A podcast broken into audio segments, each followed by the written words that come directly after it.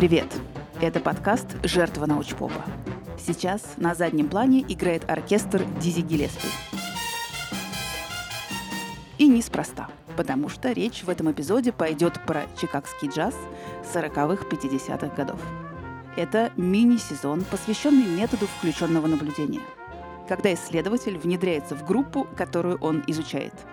И сегодняшний наш герой — Говард Беккер, играл в джазовом оркестре, хорошо знал чикагскую музыкальную тусовку и, наблюдая за ее жизнью день за днем, он сумел отрефлексировать одну, на первый взгляд, очень неожиданную вещь. Какими способами общество создает правила и наклеивает ярлык девиантов на тех, кто эти правила не исполняет. Об этом в его книге «Аутсайдеры». В 1948 году в один чикагский джаз-бенд пришел новый пианист Хоуи. Он был молод. Ему всего-то было 18. Но поскольку он уже лет с 15 эпизодически играл с разными бендами, опыт работы в оркестре у него был. Хоуи быстро притерся, ему не пришлось долго объяснять, что и как здесь устроено. Парнишка ничем не отличался от других музыкантов, за исключением одного. Он за каким-то чертом учился в колледже. Но это днем. А бенд выступал по вечерам. Играл в танцевальных клубах, в барах, в общем, куда позовут. Джаз в сороковые был относительно новым явлением. И широкой публике было непонятно, что с ним делать. Практики рассаживаться в зале и слушать джаз пока еще не существовало. И широкой публике музыка была нужна для того, чтобы под нее танцевать или выпивать. И задача живых оркестров, их было огромное количество, обеспечивать людям музыкальное сопровождение по вечерам за скромную оплату. А танцуется, да и выпивается лучше всего под знакомые мелодии. Но проблема в том, что джаз, он немного про другое. Он про импровизацию, про рваный ритм. То есть можно было сыграть так.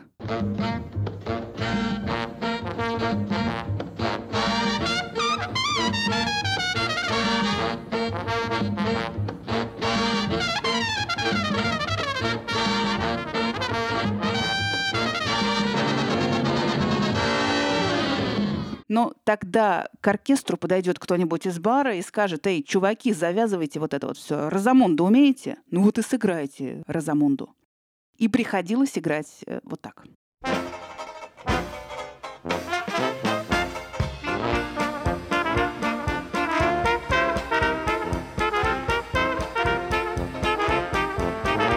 Это в лучшем случае. А в худшем этот бенд просто не позовут на следующий вечер играть, потому что, ну, не надо нам вот этого всего экспериментального. Оно снижает маржинальность заведения. Разрыв на лицо. В среде исполнителей престижным считалось играть хороший джаз, не попсовый. Но под него не танцуют и не выпивают, и, следовательно, за него не платят. Какие варианты были у исполнителей? Можно было уйти в попсу. Да, ты будешь неплохо зарабатывать и даже приносить людям радость, но тебя не будут уважать свои же коллеги-джазмены. И если рассуждать отстраненно, зачем тебе уважение тусовки, то помимо того, что это просто приятно, признание и добрые отношения с коллегами имели вполне практическое значение. Работу можно было получить только на основании неформальных связей. Нельзя с улицы прийти в какой-то бенд. Нужно, чтобы тебя рекомендовал кто-то из своих том бенде была пара ребят, которым я нашел хорошую работенку, и с тех пор они там. Один тромбонист, я ему нашел хороший бенд, и одному трубачу. Ну, знаешь, как это работает. Главный спрашивает тебя, есть ли кто на примете. Если чувак, которого ты предложил, ему понравится, то каждый раз, как ему кто-нибудь понадобится, он будет обращаться к тебе. Так можно пристроить всех своих друзей. Но это еще не все. Благодаря дружеским отношениям в тусовке можно было получить и более престижную работу. Дело в том, что у музыкантов существовала иерархия. В самом низу пирамиды музыкант, который играет на танцплощадках и свадьбах. Чуть повыше него те, кто играют в постоянных бендах и в приличных танцзалах или в коктейль-клубах, в тех районах, где живет средний класс. Еще уровнем выше те, кто играет на разогреве у всемирно известных оркестров. И самый люкс-класс — это музыканты, известные на всю страну. Они играют в лучших отелях, в лучших концертных залах и на самых богатых вечеринках. И чтобы продвинуться по этой иерархии, тебе надо было дружить с кучей разных других музыкантов из разных бендов. Если они знают тебя как классного парня, И если они куда-то уходят из своего оркестра, они могут предложить тебя на свое место. Но где бы ты ни играл, хоть в забегаловке, хоть на приеме у посла, расклад всегда один и тот же. Тебе приходится лавировать между попсой, которую требует публика, и настоящим джазом, который про импровизацию, из-за которой тебя и уважают другие музыканты. И твой профессиональный престиж измеряется тем, насколько ты сумел не прогнуться под запросы толпы. Но не забываем, что при этом неплохо бы еще сохранить возможность заработка. И Хоуи, да-да, тот самый юный пианист, который еще в каком-то колледже учился, внимательно слушает, о чем говорят и что постоянно обсуждают его коллеги-джазмены. Дело в том, что Хоуи собирается сделать карьеру профессионального музыканта, Колледж это у него так, по настоянию родителей. И ему хочется понимать, с какими сложностями в своей карьере ему придется столкнуться. И первое, что ему бросается в глаза, что музыканты вынуждены балансировать между требованиями публики и требованиями профессионального сообщества. Эту дилемму невозможно обойти. Ее приходится решать для себя каждому самостоятельно. Буквально с кем вы мастера культуры. Причем решить ее мягко и экологично довольно сложно. Хоуи видит перед собой крайние варианты. Либо уйти в чисто коммерческое исполнение, либо вообще уйти из профессии. Кроме того, можно продвигаться за счет своих сильных сторон. Если ты хорош в том, чтобы читать с листа, иди работать на радио. Если ты знаешь сотни или тысячи мелодий, то тебе будут рады в барах и в танцевальных залах. Если ты крут в том, чтобы интонировать, играй в больших оркестрах. Ну, если ты сможешь туда попасть. На радио, в большие оркестры. А это значит, что большинство музыкантов годами пребывают в ситуации ни туда, ни сюда. То есть они постоянно, ежедневно вынуждены балансировать между запросами публики и профессиональными стандартами внутри музыкальной тусовки. Но наш Хоуи на редкость въедливый малый. Он не только расписал себе варианты карьеры музыканта, не только обозначил основные развилки, где музыканту приходится совершать выбор, и что будет, если он откажется совершать этот выбор. Хоуи решил еще сравнить типичные карьеры музыканта с типичными карьерами в других областях. Его интересовало не только, кем начинают и кем становятся джазмены к условным 40 годам, но и типичные заработки, условия работы, отношения окружающих, в общем, все те места, в которых профессия человека стыкуется с его остальной жизнью. Что получилось? Что джазовый музыкант — та редкая профессия, которая вынуждает человека вести образ жизни совсем не похожий на традиционный. Все нормальные люди отправляются в офис по утрам, а джазовый музыкант идет на работу вечером — Казалось бы, ну в чем проблема? Ну, например, в том, что из-за этого музыканту недоступны традиционные практики, вроде познакомиться с девушкой и пригласить ее на танцы. Он занят по вечерам, он работает на этих самых танцах. И если музыкант ухитряется обзавестись семьей, это тоже его не приближает к миру нормальных людей. Прежде всего, он беден. Да, на свете есть конвенциональные профессии, в которых на старте мужчина зарабатывает мало например, профессия врача. Но для общества это приемлемо, потому что карьера любого врача предполагает бедность на старте и практически гарантирует ему солидный доход э, в середине карьеры. В музыкальной карьере таких гарантий никто не дает. К тому же музыканту приходится разъезжать по разным клубам или разъезжать с гастролями, и это снова снижает его пригодность э, для семейной жизни. Или вообще вынуждают уйти в коммерческие оркестры, а то и совсем из музыки. Перед нами люди, которые не способны заработать, не в состоянии создать семью. Да зачем они вообще землю топчут? Или, выражаясь более деликатно, джазовый музыкант, э, как выясняется, непрестижная профессия. Ваш сын играет в барах? Сочувствую. И из-за такого отношения к своей профессии музыканты на старте своей карьеры не получают э, той поддержки от семьи, которую получают их сверстники в других профессиональных областях. Более того, музыкантов может ждать противодействие и давление со стороны семьи. И вот Хоуи расписал себе все это и понял. Несмотря ни на что, он все равно хочет быть музыкантом. Он по-прежнему хочет играть джаз. И сейчас он смотрел на профессию музыканта глазами американского общества. А вот как сами музыканты объясняют себе, что их карьера так тяжела, а работа так непрестижна? В среде музыкантов действительно бытовало универсальное объяснение всему. Дело в том, что публика — жлобы. Жлоб — это существо, которое абсолютно не разбирается в музыке.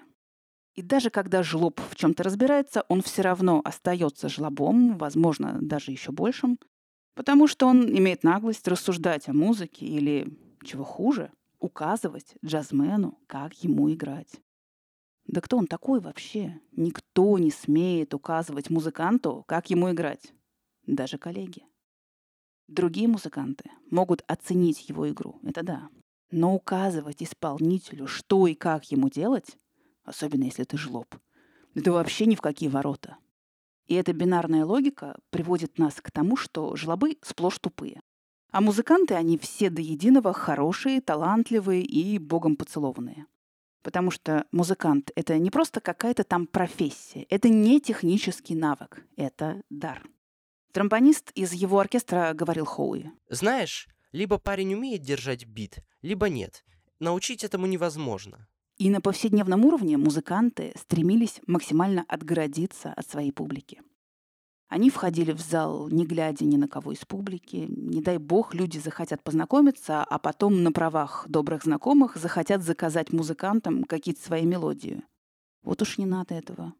Если в зале не было специального места для оркестра, то музыканты могли отгораживаться от публики стульями. Это была символическая ограничительная линия, дававшая минимальные гарантии, что сейчас на них не обрушатся слушатели со своими хотелками или просто для того, чтобы пообщаться.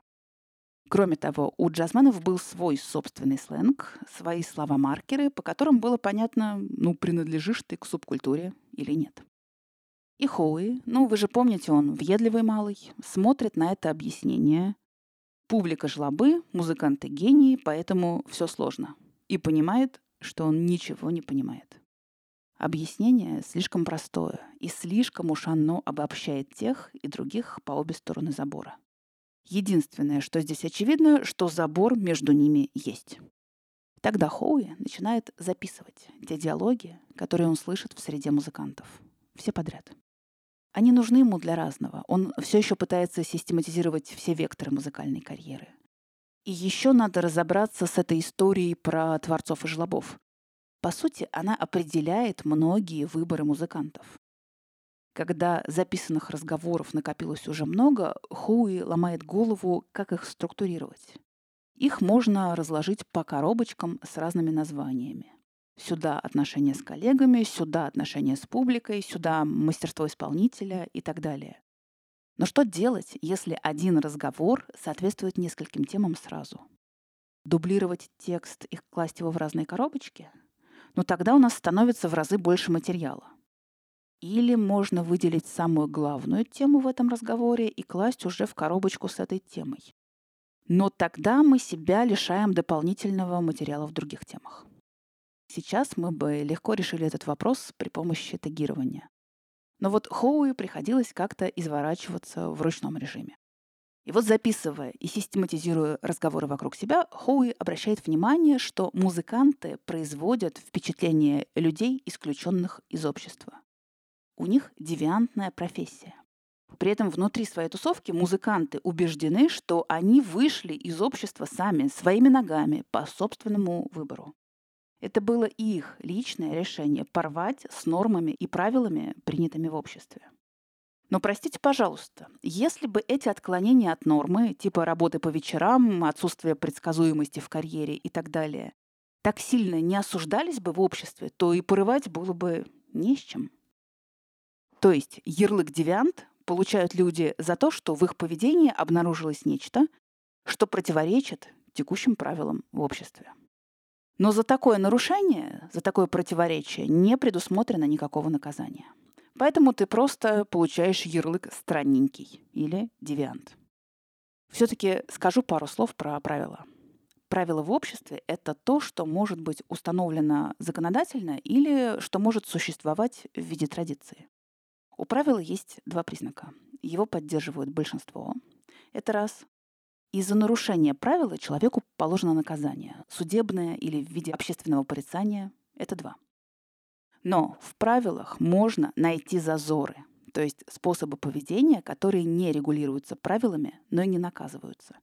Но при этом они все равно считаются неприемлемыми. Достаточно вспомнить желтую кофту Маяковского. В эпоху, когда мужчина был обязан ходить в костюме тройки. Желтая кофта Маяковского — это и есть девиантное поведение. Против всех правил, какая-то дичь, но наказание за такую одежду не придумано. И вот мы начали с девиантов, а пришли к более крупному вопросу. Откуда появляются правила в обществе? Кем, как и при каких условиях они создаются?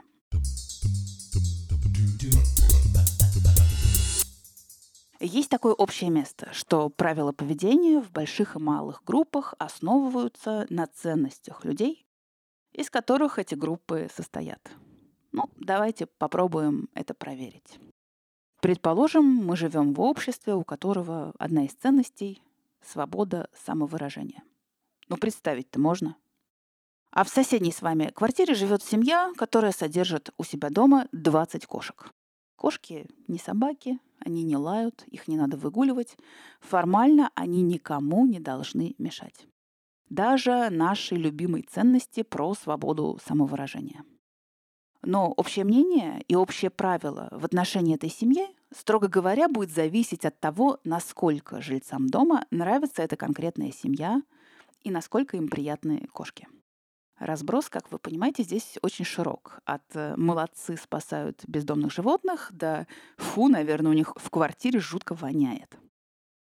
То есть напрямую из ценностей никакие правила не вытекают автоматически. Правила люди пытаются соорудить на месте. В каких-то конкретных ситуациях, обращаясь к ценностям, которые у них есть, как к указателю направления. В какую нам сторону думать. Но это еще не все. У группы могут быть ценности, которые вступают в конфликт между собой. Давайте вот в этой семье, в которой 20 кошек, и в этой квартире будут вдобавок жить еще двое детей. А у нашей группы будет э, дополнительная ценность. Все лучшее детям. Ну тогда эти ребята явно чокнутые. У них дети живут с двадцатью кошками в явно антисанитарных условиях. Ну все, прощай ценность про свободу самовыражения, потому что какое самовыражение, когда вы о детях не подумали? Выходит, что наша семья с двадцатью кошками нарушает правила. Детям надо обеспечить достойные условия проживания. Достойные, по мнению группы, как вы понимаете.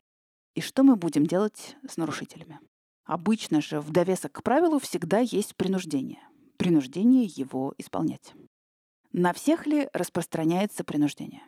Вовсе нет. Тут тоже есть свое пространство для маневра. Ну, во-первых, бывают совершенно очевидные нарушения, которые, правда, не выглядят нарушениями в глазах участников группы. Допустим, продавцы розничного магазина, который продает брендовую одежду, маркируют некоторые товары как бракованные и потом выкупают их для себя с 90% дисконтом. Менеджмент закрывает на этот фокус глаза, потому что есть негласный договор. Пусть это будет скромным вознаграждением для продавцов с низкими зарплатами.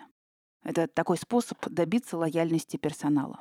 В предыдущем 56-м эпизоде подкаста я рассказывала о похожей практике подворовывать товары и обсчитывать клиентов э, в свою пользу в одной британской пекарне. Там руководство тоже негласно одобряло эту практику. Но по большей части нарушение правил действительно видится окружающими как нарушение. И что? Общество сразу начинает принуждать нарушителя к исполнению норм? Вовсе нет. Нарушать можно до тех пор, пока на нарушение не будет обращено публичное внимание. То есть, пока кто-то не покажет на нарушителя пальцем, не начнет бить тревогу и не заорет «Смотрите, что творит!» И вот когда все вокруг заметили ситуацию, замести под ковер ее уже не удастся. Как минимум, впереди нас ждет бурное обсуждение и скандал. Удивительно, что Бекер писал все это задолго-задолго до появления социальных сетей. Так что, получается, наше семейство с двумя детьми и двадцатью кошками обречено? Вовсе нет. В скандале и во всеобщем внимании к нарушителю есть своя механика. У такого рода скандалов есть всегда инициатор, назовем его блюститель морали. И даже если вы вдруг почувствовали у себя острый моральный зуд, Нельзя просто так влезть на табуретку и заорать «Смотрите, смотрите, они нарушают». Неа. Нужен прогрев аудитории. Нужно создать благоприятный общественный климат для привлечения внимания к нарушению. В случае с нашей семьей это могут быть разговоры. У вас не пахнет в квартире? У меня постоянный запах. Наверное, поднимается по стояку. Жуткая вонь. Из-за соседей, которые котов разводят, я так думаю. Я прочитала в газете, что кошки загрызли ребенка. Не читали? И вот когда группа будет уже достаточно прогрета, можно обратить общественное внимание на нарушителей. Честно, успех вам не гарантирован. Вот все эти крики «смотрите, смотрите, они нарушают» могут не снискать общественной поддержки. И тогда блюстители морали становятся аутсайдерами. Но когда блюстители морали уже отыграли свою роль, они уже поорали караул, привлекли всеобщее внимание к нарушению, они уходят в тень. И теперь на сцену выходят правила-применители, те, кто будет осуществлять насилие за неисполнение правила. Правила применителей практически не интересует содержание правила. Хорошее оно, плохое, нравственное, безнравственное. Задача правила применителя — карать. Когда правило изменится, будем карать за несоблюдение изменений. Правило применителя очень волнует другое. Он хочет, чтобы его работу уважали. И чтобы, когда он покарает всех нарушителей, он случайно не остался бы без работы. Поэтому за применение правил надо браться с умом. Не стоит бросаться карать всех нарушителей сразу. Надо решить, кому и в какой последовательности мы будем применять наши правила и последующее за ними насилие. И тут появляется очередной зазор. Можно довольно долго не исполнять правила, но наказание за это не последует, потому что у правилоприменителя в приоритете сейчас совсем другие нарушения. Можно быть пойманным за нарушением, но если проявить уважение к правилоприменителю, вам смягчат наказание. Можно быть пойманным, но если за вас заступится влиятельная группа, вы сумеете обойтись вообще без наказания. Ни одно правило и ни одно наказание за его нарушение не приколочены гвоздями. Хоуи, он же Говард Бейкер, все-таки отказался от профессии музыканта в пользу профессии социолога. Вот как важно иметь прекрасного научного руководителя, который умеет пробуждать интерес к социальным наукам. Говард Беккер до сих пор живой классик социологии, а в апреле этого года он отметил 95-й угу, день рождения. И когда вы в следующий раз услышите фразу «правило одинаково для всех», у вас появится отличный повод поразмыслить, что же это за правило такое, на каких ценностях оно базируется, кому выгодно его вводить, есть ли какие-то пока незамеченные группы, которые его нарушают. А на этом все. Напоминаю, что мой подкаст можно не только слушать, но и читать на Бусте и на Патреоне. А еще можно подписаться на телеграм-канал, и туда я складываю всякие штуки и баечки, которые не влезли в основные эпизоды. До следующей книги. Пока.